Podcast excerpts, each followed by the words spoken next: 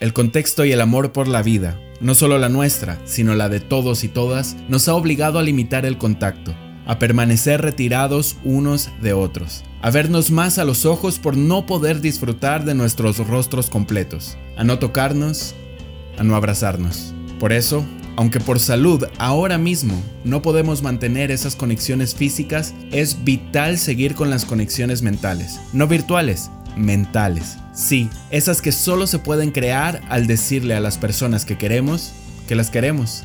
Esas que solo se pueden crear al pensar a la gente que nos importa, al mandarles buena energía, buena vibra, buenos deseos. Y así, aunque estemos separados, distanciados, seguimos juntos y esas conexiones invisibles que trascienden a lo tecnológico y a lo físico nos van dando forma, nos van acercando y nos van convirtiendo en algo que trasciende al mismo ser humano, nos van convirtiendo en un superorganismo.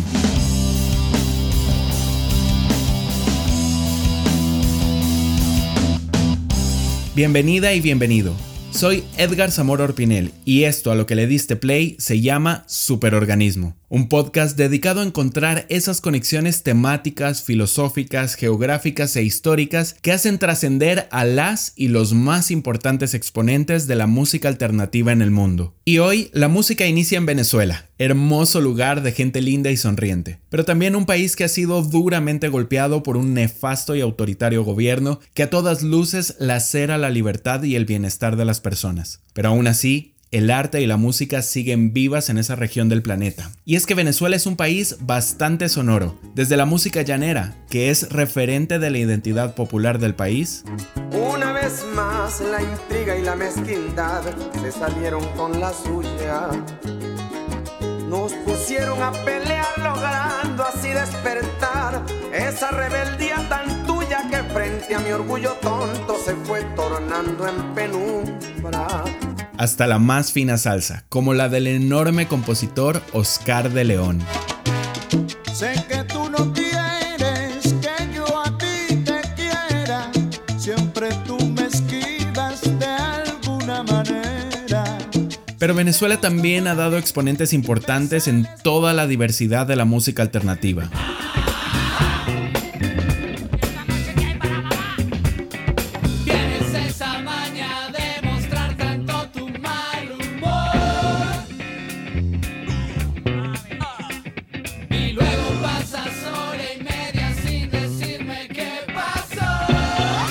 Como los amigos invisibles.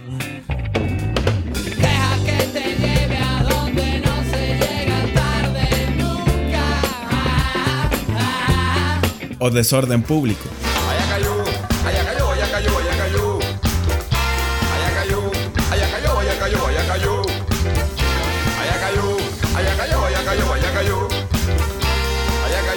Si nos acercamos un poco más al rock, en los 90 la banda Zapato 3 hizo lo suyo.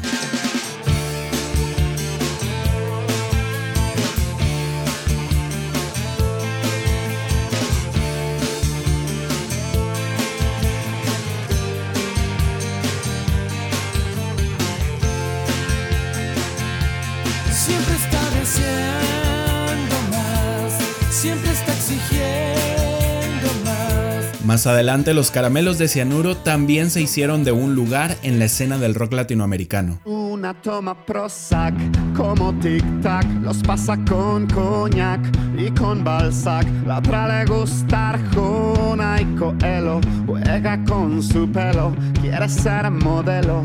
Si uno es soledad y dos son compañía, tres es como jugar a los espías contra la KGB y la CIA. Lo mismo que La Vida Bohem, una banda originaria de Caracas y que a pesar de haberse formado en 2006, fue hasta el 2010 que lanzó su primer álbum de larga duración titulado Nuestra. En 2013 publicó Será y ganó el Grammy Latino al mejor álbum rock.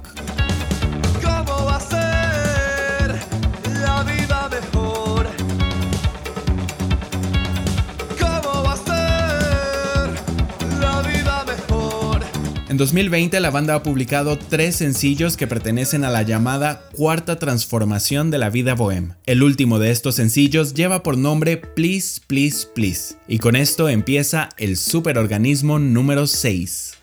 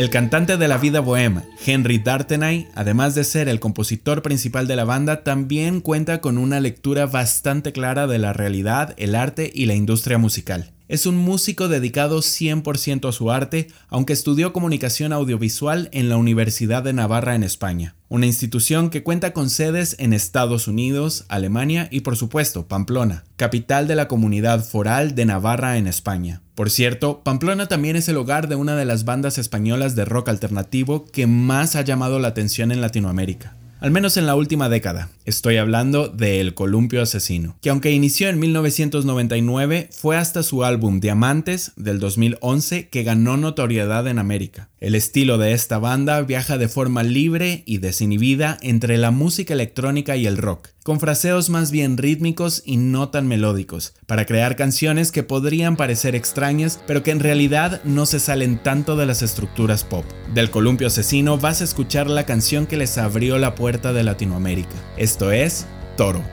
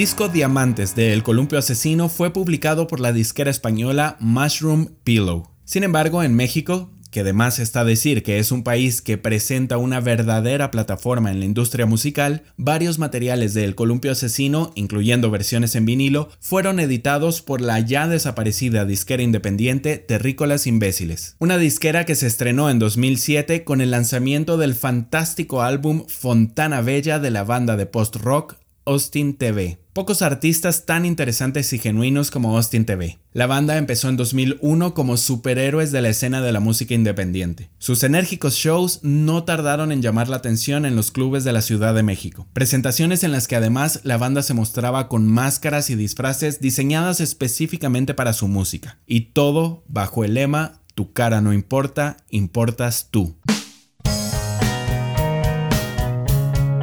Austin TV además rompió paradigmas al convertirse en la banda líder de la escena independiente de México, aún tocando música netamente instrumental, demostrando que no es necesario ni mostrar el rostro ni decir una sola palabra para que la música trascienda y pase a formar parte de la conciencia musical y el corazón del gran público. Actualmente, Austin TV se encuentra en un hito indefinido. Su última presentación fue en 2013 y marcó el aniversario número 10 de La Última Noche del Mundo, su primer disco de la duración. El último álbum que publicaron se llama Caballeros del Albedrío, una joya del post-rock y el mat rock, cuyas canciones fueron construidas a partir de diferentes signaturas de tiempo que corresponden a las letras de los nombres de los temas si estos fueran escritos en el teclado numérico de un teléfono. Suena complicado, y la verdad, sí lo es. Incluso lo fue para los integrantes de la banda. En alguna ocasión, Chavo, el guitarrista, me comentó que los primeros demos no fueron, digamos, del agrado del productor del disco, que por cierto es Emanuel del Real de Café Tacuba. En Caballeros del Albedrío también participan músicos tan reconocidos como la gran Natalia Lafourcade. Quien participó como arreglista en Cisne de Pan, canción que cierra el disco del cual ahora vas a escuchar el tema que le da nombre, Caballeros del Albedrío. Por eso esta película basada en hechos de la vida real no es optimista y deja la solución del problema a las fuerzas progresivas de la sociedad.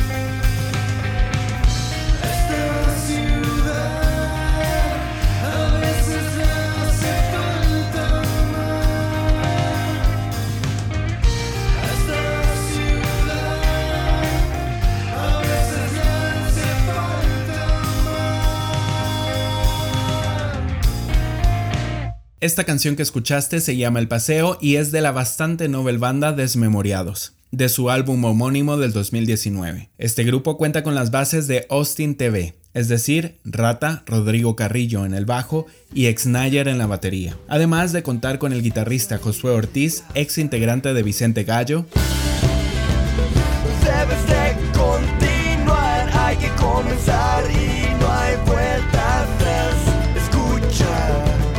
Y con Héctor Femat, integrante de la banda Canseco.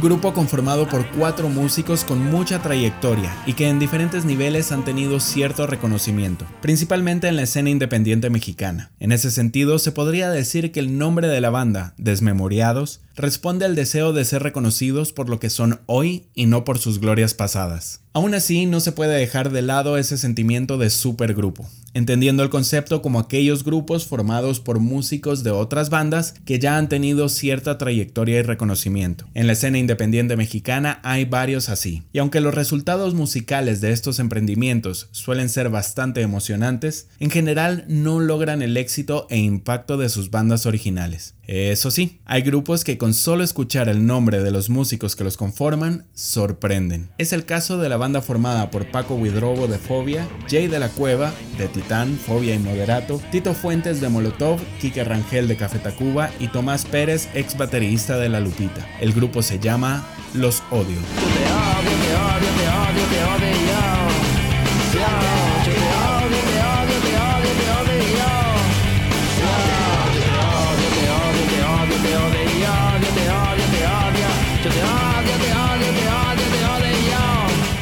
Otro supergrupo formado por músicos más jóvenes, pero que han participado en bandas que han ganado cierta notoriedad en la escena independiente mexicana, es Los Pandilleros. En mi barrio, mis amigos disfrutando de una chévere y un porro bien armado. Formados por Cory de Odiseo, Piojo de Comisario Pantera, Chucho Tormenta y Lalo Billy, ambos de Rebel Cats, y Jonathan Arellano de Urs Bajo el Árbol. Lo que somos.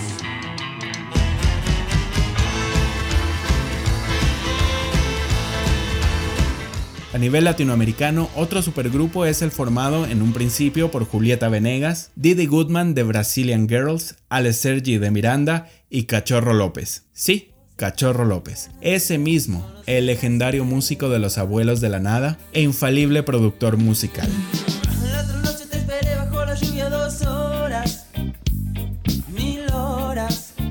Este grupo lleva por nombre Meteoros y en 2019 publicó el álbum Meteoros Más, en el que colaboran con grandes músicos de la escena latinoamericana, como Vicentico, Javier Amena y Kevin Johansen. Este último específicamente en la canción Poliamor, que es lo que ahora mismo escuchas.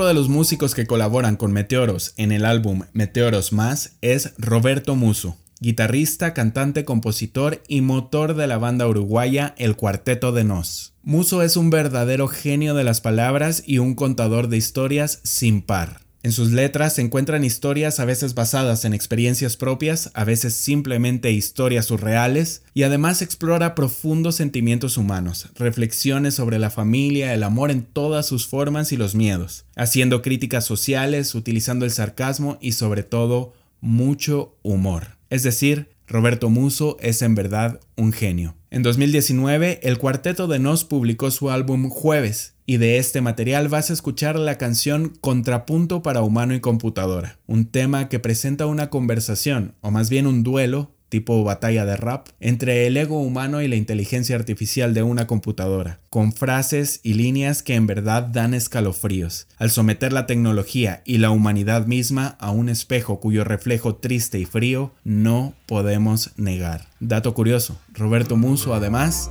es ingeniero en sistemas. Esto es Contrapunto de Humano y Computadora, del Cuarteto de Nos. La primera es la vencida, la tercera es la tercera, así que reto a cualquiera que conmigo aquí se mida. Quien acepte es un suicida que se sobrevalora, porque nadie me vence ahora, ni el coplero campeón mundial, ni un rapero de freestyle, ni la mejor computadora.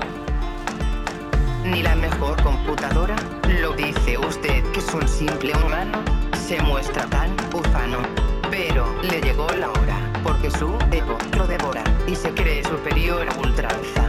Pero con una muestra alcanza. Hoy, las bombas que crearon sus mentes son más inteligentes que los idiotas que las lanzan.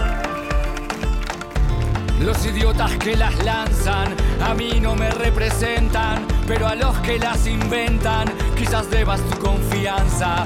Y aunque parezca chanza, tu vida es por su invención. Y digo vida con compasión a un rejunto irrazonable de circuitos, chips y cables sin alma ni corazón.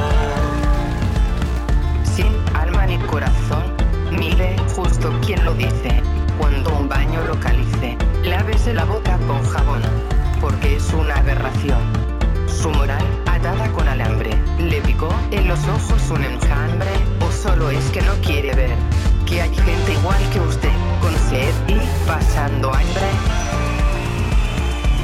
Con sed y pasando hambre, y yo que tengo que ver si los que no hacen lo que hay que hacer son unos irresponsables, entre tanto impresentable.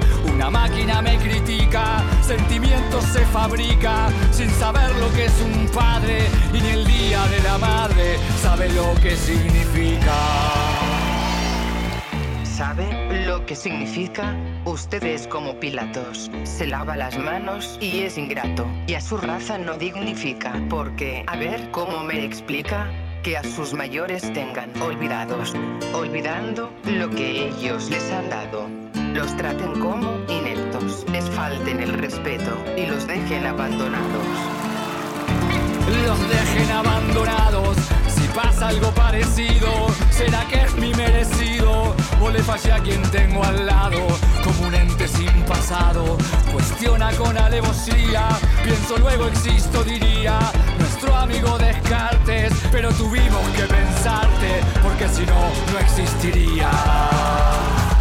Porque si no, no existiría. Nos pusimos trascendentales. Sus problemas existenciales no los resuelven ni con filosofía. Propia me daría no saber lo que soy y lo interpelo. Me miran a mí con recelo y aún discuten con el cono si descienden de un mono o de un tipo que vive en el cielo. de un tipo que vive en el cielo es una reflexión aguda. Prefiero tener esa duda que ser un pedazo de fierro. Soy mi propio testaferro. Que me escuches te sugiero. Yo elijo lo que prefiero y la libertad no sabes lo que es. Vos haces lo que podés, pero yo hago lo que quiero. Pero yo hago lo que quiero y están presos de su rutina en sus casas, calles y oficinas, corrompidos por el dinero. No saben lo que es ser austero, consumiendo puro brillo. Le digo esto y lo humillo. Los únicos órganos que les funcionan y seguro no los donan son la cartera y el bolsillo la cartera y el bolsillo, como crees que a vos te hicieron, la plata consiguieron para tus placas y tornillos, alguien gastó buen sencillo para poder comprarte, así que no te mandes la parte, porque ya me estás cansando y seriamente estoy pensando en breve desenchufarte. En breve desenchufarme, qué simple que es su ciencia. Recurrir a la violencia como argumento para silenciarme, pero no pienso callarme. Y más temprano que tarde, veo que mi alegato le arde y alteró su biorritmo, aunque no imagino mi algoritmo que resultara tan cobardes. Autómata.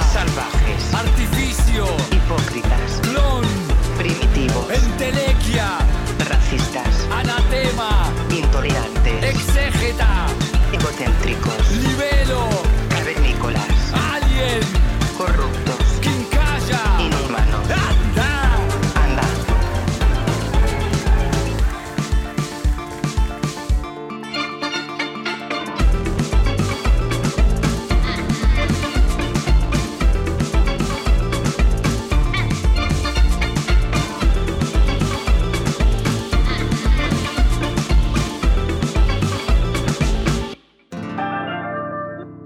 Cuarteto de Nos cuenta con una carrera de más de 35 años, en los que ha publicado al menos 18 discos si incluimos las compilaciones. Y aunque su constancia y permanencia en la música es la mejor evidencia de su éxito, fue hasta el álbum Raro del 2006 que la banda extendió sus horizontes y se encontró con el gran público latinoamericano. Es un disco decisivo, en parte también porque marcó el inicio de la sinergia del Cuarteto de Nos con el productor Juan Campodónico, un músico y DJ uruguayo que en la década de los 90 fue guitarrista de la banda de rap metal El Peyote Asesino. Si no podés estar en paz, saca tu rabia de una vez. Hey, hey, hey, hey.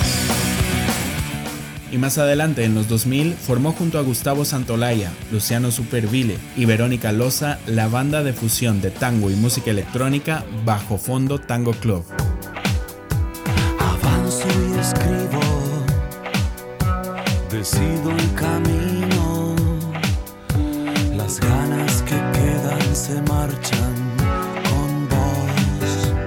Como productor, Campodónico cuenta con una visión artística envidiable y como músico con una versatilidad y habilidad increíble. Otro de sus proyectos es Campo, del cual vas a escuchar esta cumbia alternativa en la que colabora con su amigo Gustavo Santoalaya. Esto se llama Tambor del Cosmos.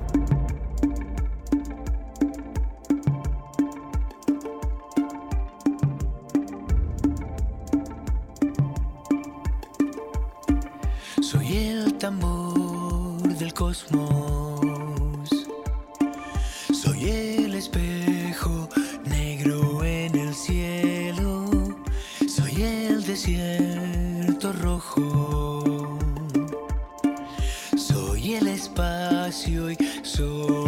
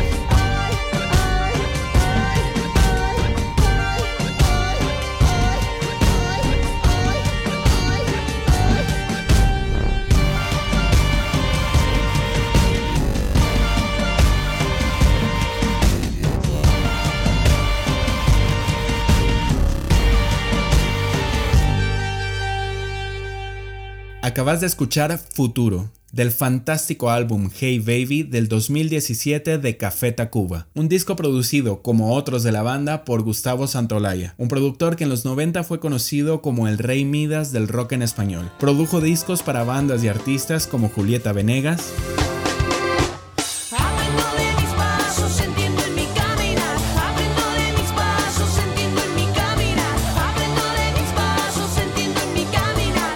Fobia,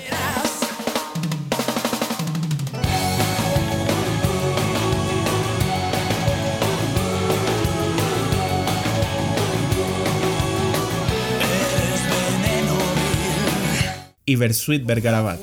Y en todas las conchas de su barrio, ¿ahora qué? ¿Qué nos queda? Elección o reelección, para mí la misma vida, hijo de puta. entre muchísimos otros. Pero regresando a Café Tacuba, sin duda es una de las bandas más influyentes de Latinoamérica. Solo en este episodio de Superorganismo tienen una conexión con al menos cuatro bandas o artistas mencionados. Recapitulando, Emanuel del Real, productor de Austin TV, Quique Rangel, parte del supergrupo Los Odio, y luego Gustavo Santolaya, productor de varios de los materiales de los Tacubos, incluyendo su álbum insigne Re, de 1994, considerado por muchas personas como el disco cúspide del rock en español. Y por supuesto, Café Tacuba también tiene una conexión con la siguiente banda que vas a escuchar. Pero antes quiero recordarte que podés escuchar la música en las playlists de Superorganismo, que encontrás en mi perfil de Spotify, me encontrás como Edgar Zahor. Edgar Z-A-O-R. Ahora sí, para cerrar este episodio, vamos a seguir con el tema de los supergrupos. Esta vez, uno formado específicamente para rendir tributo a Morrissey, ex cantante de la banda británica The Smiths y cuya carrera solista ha sido elemental para vivir, o por qué no decirlo, para sobrevivir a nuestros momentos de autocompasión y tristeza.